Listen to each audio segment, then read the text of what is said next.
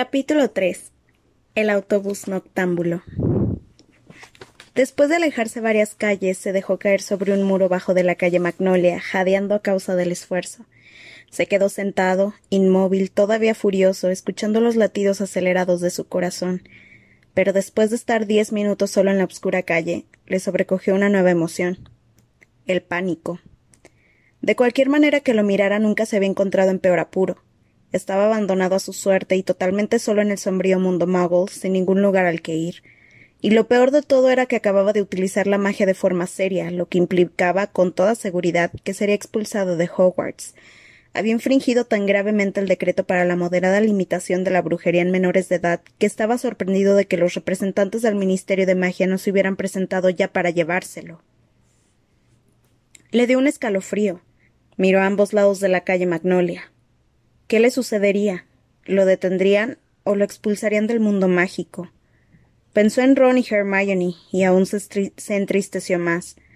Harry estaba seguro de que, delincuente o no, Ron y Hermione querrían ayudarlo, pero ambos estaban en el extranjero, y como Hedwig se había ido no tenía forma de comunicarse con ellos.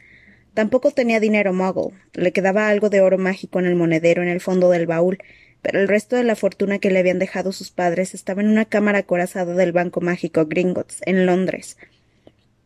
Nunca podría llevar el baúl a rastras hasta Londres, a menos que. Miró la varita mágica, que todavía tenía en la mano. Si ya lo habían expulsado, el corazón le latía con dolorosa rapidez. Un poco más de magia no, no empeoraría las cosas. Tenía la capa invisible que había heredado de su padre, ¿Qué pasaría si hechizaba el baúl para hacerlo ligero como una pluma, lo ataba a la escoba, se cubría con la capa y se iba a Londres volando? Podría sacar el resto del dinero de la cámara y comenzar su vida de marginado. Era un horrible panorama, pero no podía quedarse allí sentado, o tendría que explicarle a la policía mago por qué se hallaba allí a las tantas de la noche con una escoba y un baúl lleno de libros de encantamientos. Harry volvió a abrir el baúl y lo fue vaciando en busca de la capa para hacerse invisible pero antes de que la encontrara, se incorporó y volvió a mirar a su alrededor. Un extraño cosquillo en la nuca le provocaba la sensación de que lo estaban vigilando, pero la calle parecía desierta y no brillaba luz en ninguna casa. Volvió a inclinarse sobre el baúl y casi inmediatamente se incorporó de nuevo, todavía con la varita en la mano. Más que oírlo lo intuyó. Había alguien detrás de él, en el estrecho hueco que se abría entre el garaje y la valla. Harry entornó los ojos mientras miraba el oscuro callejón. Si se moviera, sabría si se trataba de un simple gato callejero o de otra cosa. Lumos, susurró Harry. Una luz apareció en el extremo de la varita casi deslumbrándole. La mantuvo en alto por encima de la cabeza y las paredes del número dos recubiertas de guijarros brillaron de repente. La puerta del garaje se iluminó y Harry vio allí nítidamente la silueta descomunal de algo que tenía ojos grandes y brillantes. Se echó hacia atrás, tropezó con el baúl, alargó el brazo para impedir la caída. La varita salió despedida de la mano y él aterrizó junto al bordillo de la acera. Sonó un estruendo y Harry se tapó los ojos con las manos para protegerlos de una repentina luz cegadora. Dando un grito, se apartó rodando de la calzada justo a tiempo. Un segundo más tarde, un vehículo de ruedas enormes y grandes faros delanteros frenó con un chirrido exactamente en el lugar en que había caído Harry. Era un autobús de dos plantas, pintado de rojo vivo, que había salido de la nada. En el parabrisas llevaba la siguiente inscripción con letras doradas: Autobús noctámbulo. Durante una fracción de segundo Harry pensó si no lo habría aturdido la caída. El cobrador de uniforme rojo saltó del autobús y dijo en voz alta sin mirar a nadie Bienvenido al autobús noctámbulo, transporte de emergencia para el brujo abandonado a su suerte. Alargue la varita, suba a bordo y lo llevaremos a donde quiera. Me llamo Stan Shampike. Estaré a su disposición, Stan. El cobrador se interrumpió. Acababa de ver a Harry que seguía sentado en el suelo. Harry tomó de nuevo la varita y se levantó de un brinco. Al verlo de cerca, se dio cuenta de que Stan Shampike era tan solo unos años mayor que él. No tendría más de dieciocho o diecinueve. Tenía las orejas grandes y salidas y un montón de granos. ¿Qué haces ahí? dijo Stan, abandonando los buenos modales. Me caí, contestó Harry. ¿Y para qué te caíste? preguntó Stan con risa burlona. No me caí a propósito, contestó Harry enfadado. Se había hecho un agujero en la rodillera de los vaqueros y le sangraba la mano con que había amortiguado la caída. De pronto recordó por qué se había caído y se volvió para mirar en el callejón entre el garaje y la valla. Los faros delanteros del autobús noctámbulo lo iluminaban y era, y era evidente que estaba vacío. ¿Qué miras? preguntó Stan. Había algo grande y negro, explicó Harry señalando dubitativo, como un perro enorme.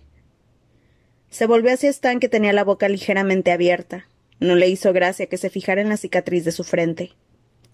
¿Qué es lo que tienes en la frente? preguntó Stan. Nada, contestó Harry, tapándose la cicatriz con el pelo. Si el Ministerio de Magia lo buscaba, no quería ponerles las cosas demasiado fáciles. ¿Cómo te llamas? insistió Stan. Neville Longbottom, respondió Harry, dando el primer nombre que le vino a la cabeza. Así que. Así que este autobús, dijo con rapidez, esperando desviar la atención de Stan. ¿Has dicho que va donde yo quiera? Sí, dijo Stan con orgullo. A donde quieras, siempre y cuando haya un camino por tierra. No, ir, no podemos ir por debajo del agua. Nos has dado el alto, ¿verdad? dijo volviendo a ponerse suspicaz. Sacaste la varita y. ¿verdad? Sí, respondió Harry con prontitud.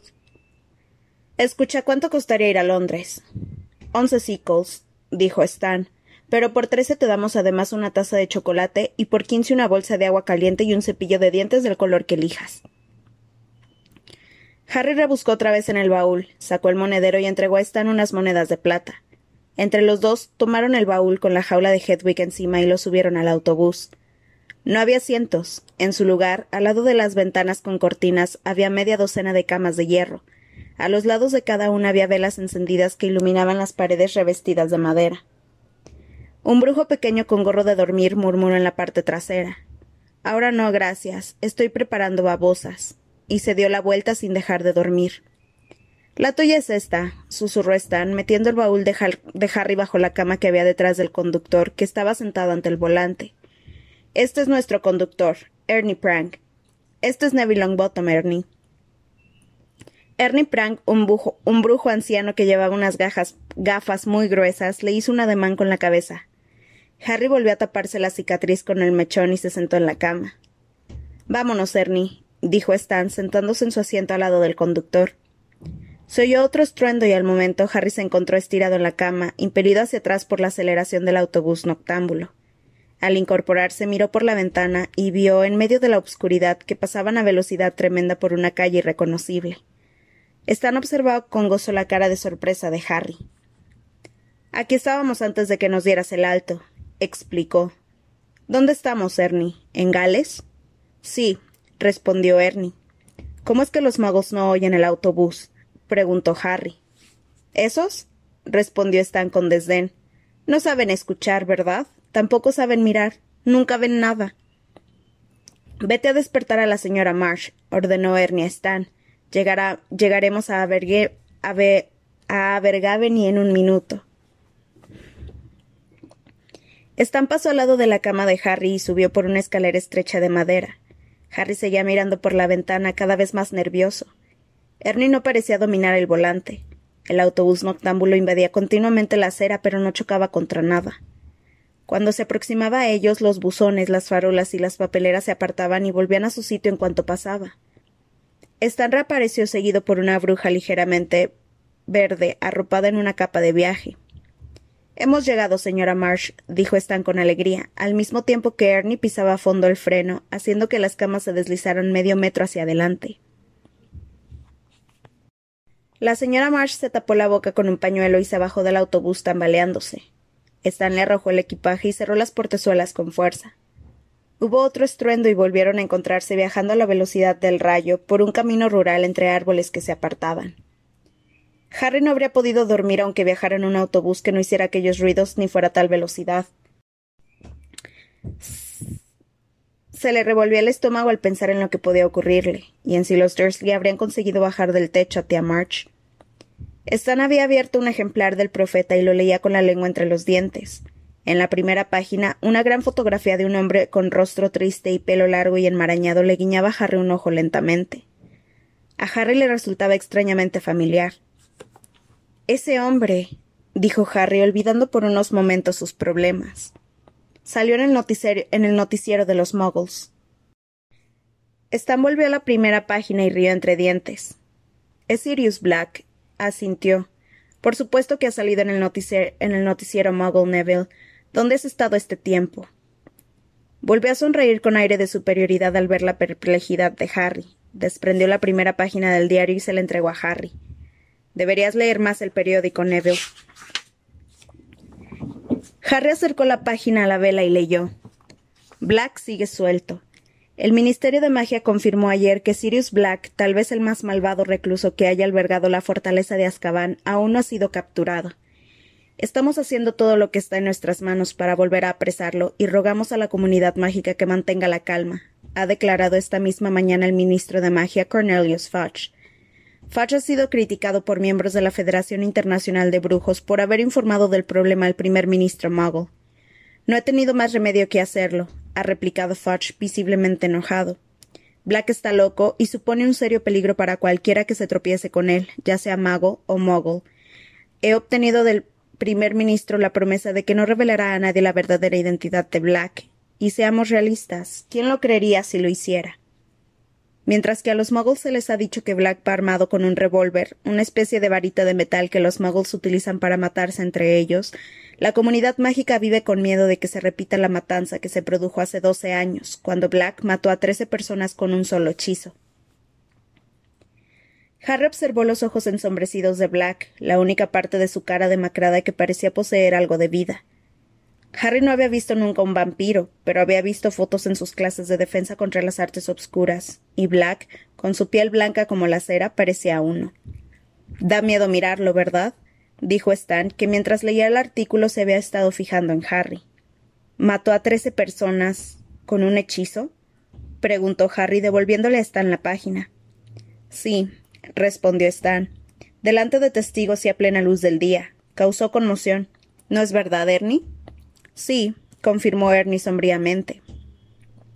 Para ver mejor a Harry, Stan se volvió en el asiento con las manos en el respaldo. Black era un gran partidario de quien tú sabes, dijo. ¿Quién? ¿Voldemort? dijo Harry sin pensar. Stan palideció hasta los granos. Ernie dio un giro tan brusco con el volante que tuvo que quitarse del camino una granja entera para esquivar el autobús. ¿Te has vuelto loco? gritó Stan. ¿Por qué has mencionado su nombre? Lo siento, dijo Harry con prontitud. Lo siento, se, se me olvidó. ¿Qué se te olvidó? exclamó Stan con voz exánime. Caramba, el corazón me late a cien por hora. Entonces. Black era seguidor de quien tú sabes, soltó, soltó Harry como disculpa. Sí, confirmó Stan, frotándose todavía el pecho. Sí, exactamente. Muy próximo a quien tú sabes, según dicen. De cualquier manera, cuando el pequeño Harry Potter acabó con quien tú sabes, todos los seguidores de quien tú sabes fueron descubiertos, ¿verdad, Ernie? Casi todos sabían que la historia había terminado una vez vencido quien tú sabes y se volvieron muy prudentes. Pero no Sirius Black. Según he oído, pensaba leer el lugar teniente pensaba ser el lugarteniente de quien tú sabes cuando llegara al poder. El caso es que arrinconaron a Black en una calle llena de muggles. Black sacó la varita y de esa manera hizo saltar por los aires la mitad de la calle. Acabó con un mago y con doce muggles que pasaban por allí. Horrible, ¿no? ¿Y sabes lo que hizo Black entonces? prosiguió Stan con un susurro teatral. ¿Qué? preguntó Harry. Reírse, explicó Stan. Se quedó allí riéndose, y cuando llegaron los refuerzos del Ministerio de Magia, dejó que se lo llevaran como si tal cosa, sin parar de reír a mandíbula batiente. Porque está loco, ¿verdad, Ernie? ¿Verdad que está loco? Si no lo estaba cuando lo llevaron a Azkaban, lo estará ahora, dijo Ernie con voz pausada. Yo me maldeciría a mí mismo si tuviera que pisar ese lugar. Pero después de lo que hizo le estuvo bien empleado. Les dio mucho trabajo encubrirlo todo, ¿verdad, Ernie? dijo Stan. Toda la calle destruida y todos aquellos muggles muertos. ¿Cuál fue la versión oficial, Ernie? Una explosión de gas, gruñó Ernie. Y ahora está libre, dijo Stan, volviendo a examinar la cara demacrada de Black en la fotografía del periódico. Es la primera vez que alguien se fuga de Azkaban, ¿verdad, Ernie? No entiendo cómo lo ha hecho. Da miedo, ¿no? No creo que los guardias de Azkaban se lo pusieran fácil, ¿verdad, Ernie? Ernie se estremeció de repente. Se vuelve chico y cambia de conversación. Los guardias de Azkaban me ponen los pelos de punta. Stan retiró el periódico a regañadientes y Harry se reclinó contra la ventana del autobús noctámbulo, sintiéndose peor que nunca. No podía dejar de imaginarse lo que Stan contaría a los pasajeros noches más tarde. ¿Has oído, ¿Has oído lo de ese Harry Potter? Hinchó a su tía como si fuera un globo. Lo tuvimos aquí en el autobús noctámbulo, ¿verdad, Ernie? Trataba de oír. Harry había infringido las leyes mágicas exactamente igual que Sirius Black. Inflar a March sería considerado lo bastante grave para ir a Azkaban. Harry no sabía nada acerca de la prisión de los magos, de los magos, aunque todos a cuantos había oído hablar sobre ella empleaban el mismo tono aterrador.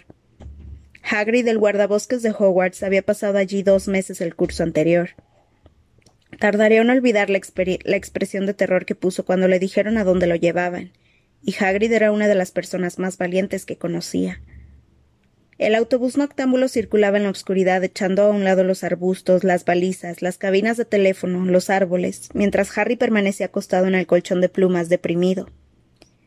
Después de un rato, Stan recordó que Harry había pagado una taza de chocolate caliente, pero lo derramó todo sobre la almohada de Harry con el brusco movimiento del autobús entre Aglesea y Aberdeen. Brujos y brujas en camisón y pantuflas descendieron uno por uno del piso superior para abandonar el autobús. Todos parecían encantados de bajarse. Al final solo quedó Harry. Bien, Neville, dijo Stan dando palmadas.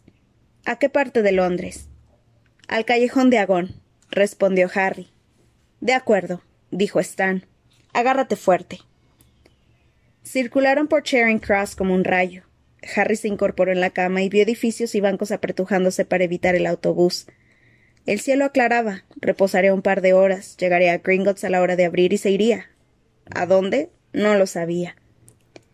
Ernie pisó el freno y el autobús noctámbulo patinó hasta detenerse delante de una taberna vieja y algo sucia, el caldero chorreante, tras la cual estaba la entrada mágica al callejón de Agón. Gracias, le dijo a Ernie. Bajó de un salto y con la ayuda de Stan dejó en la acera el baúl y la jaula de Hedwig.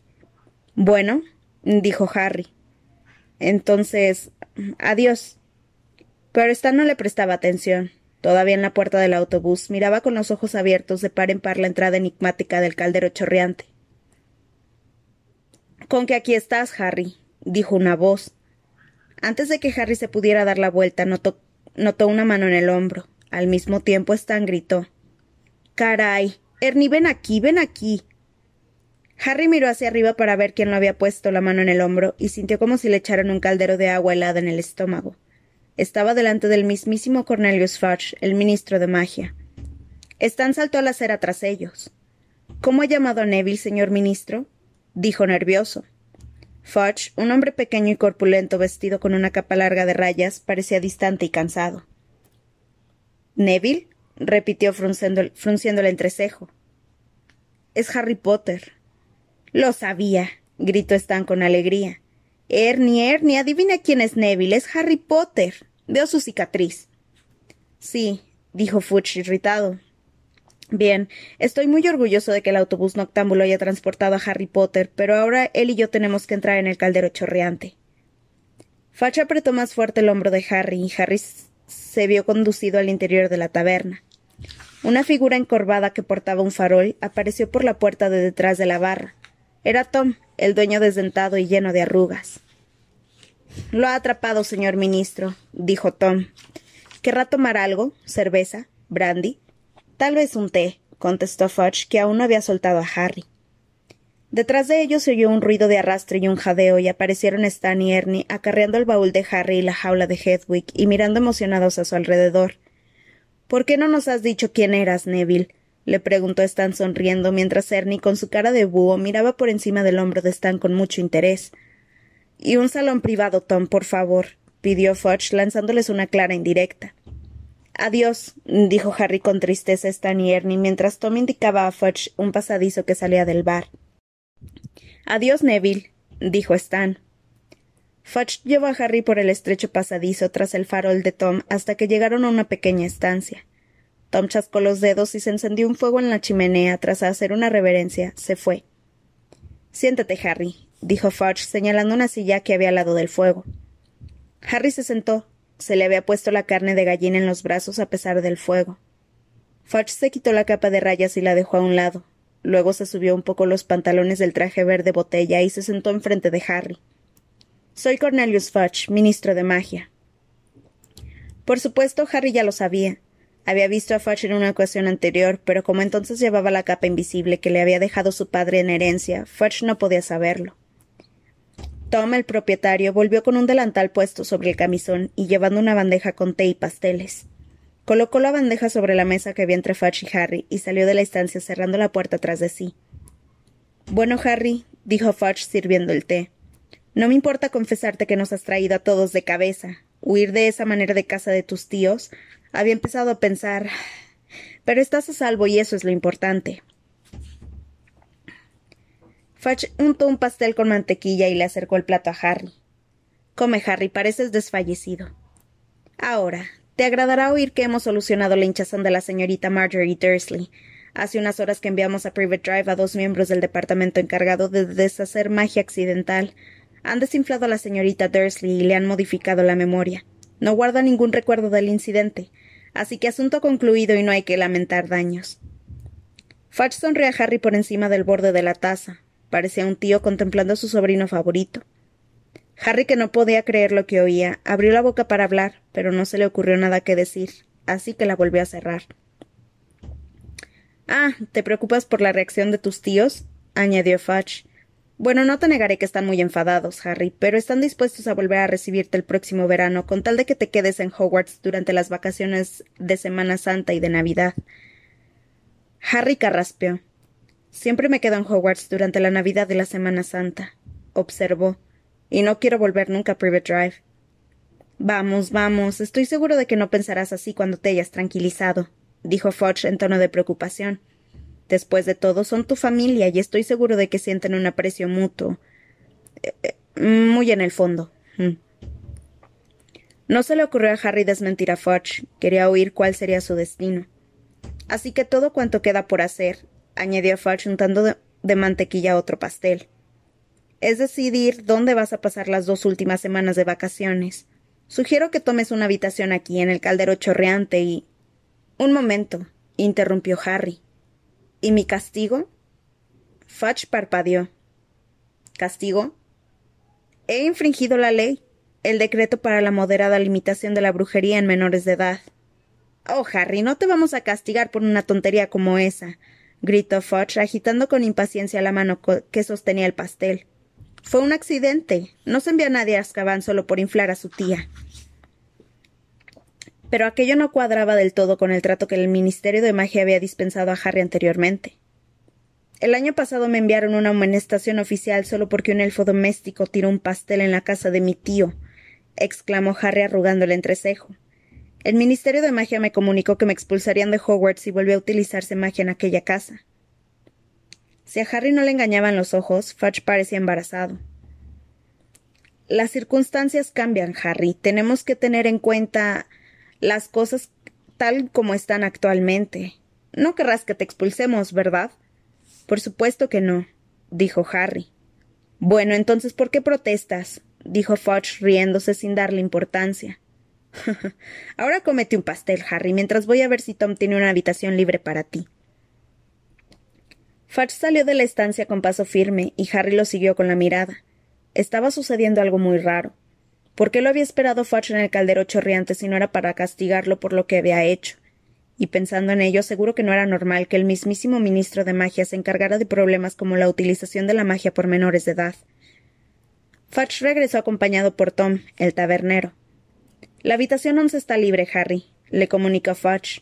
Creo que te encontrarás muy cómodo. Solo una petición, y estoy seguro que lo entenderás. No quiero que vayas a Londres, Muggle, ¿de acuerdo? No salgas del callejón de Agón, y tienes que estar de vuelta cada tarde antes de que, de que oscurezca. seguro que lo entiendes. Tom te vigilará en mi nombre. De acuerdo, respondió Harry. ¿Pero por qué? No queremos que te vuelvas a perder, explicó Fudge riéndose con ganas. No, mejor saber dónde estás. Lo que quiero decir es que. Fudge se aclaró ruidosamente la garganta y recogió su capa. Me voy. Ya sabes, tengo mucho que hacer. ¿Han atrapado a Sirius Black? preguntó Harry. Los dedos de Fudge resbalaron por los, por los broches de plata de la capa. ¿Qué? ¿Has oído algo? Bueno, no, aún no, pero es cuestión de tiempo. Los guardias de Escaban no han fallado nunca hasta ahora, y están más irritados que nunca. Fudge se estremeció ligeramente. Bueno, adiós. Alargó la mano y Harry al estrecharla tuvo una idea repentina. Señor ministro, ¿puedo pedirle algo? Por supuesto, sonrió Fudge. Los de tercer curso en Hogwarts tienen permiso para visitar Hogsmeade, pero mis tíos no han firmado la autorización. ¿Podría hacerlo usted? Fudge parecía incómodo. Ah, exclamó. No, lo siento mucho, Harry, pero como no soy ni tu padre ni tu tutor. Pero usted es el ministro de magia, repuso Harry. Si me diera permiso. No, lo siento, Harry, pero las normas son las normas, dijo Fudge rotundamente. Quizá puedas visitar Hogsmeade el próximo curso. De hecho, creo que es mejor que no. Sí. Bueno, me voy. Espero que tengas una estancia agradable aquí, Harry. Y con una última sonrisa salió de la estancia. Tom se acercó a Harry sonriendo. Si quiere seguirme, señor Potter, ya he subido sus cosas. Siguió a Tom por una escalera de madera muy elegante hasta una puerta con un número once de metal colgado en ella. Tom la abrió con la llave para que Harry pasara. Dentro había una cama de aspecto muy cómodo, algunos muebles de roble con mucho barniz, un fuego que crepitaba alegremente y, y encaramaba, encaramada sobre el armario. Hedwig, exclamó Harry. La blanca lechuza dio un picotazo al aire y se fue volando hasta el brazo de Harry. Tiene una lechuza muy lista, dijo Tom con una risita. Ha llegado unos cinco minutos después de usted. Si necesita algo, señor Potter, no dude en pedirlo. Volvió a hacer una inclinación y abandonó la habitación. Harry se sentó en su cama durante un rato, acariciando a Hedwig y pensando en otras cosas. El cielo que veía por la ventana cambió rápidamente del azul intenso y aterciopelado a un gris frío y metálico, y luego lentamente a un rosa con franjas doradas. Apenas podía creer que acabara de abandonar Private Drive hace solo unas cuantas horas, que no hubiera sido expulsado y que tuviera por delante la perspectiva de pasar dos semanas en los Dursley. Ha sido una noche muy rara, Hedwig, dijo bostezando, y sin siquiera quitarse las gafas, se desplomó sobre la almohada y se quedó dormido.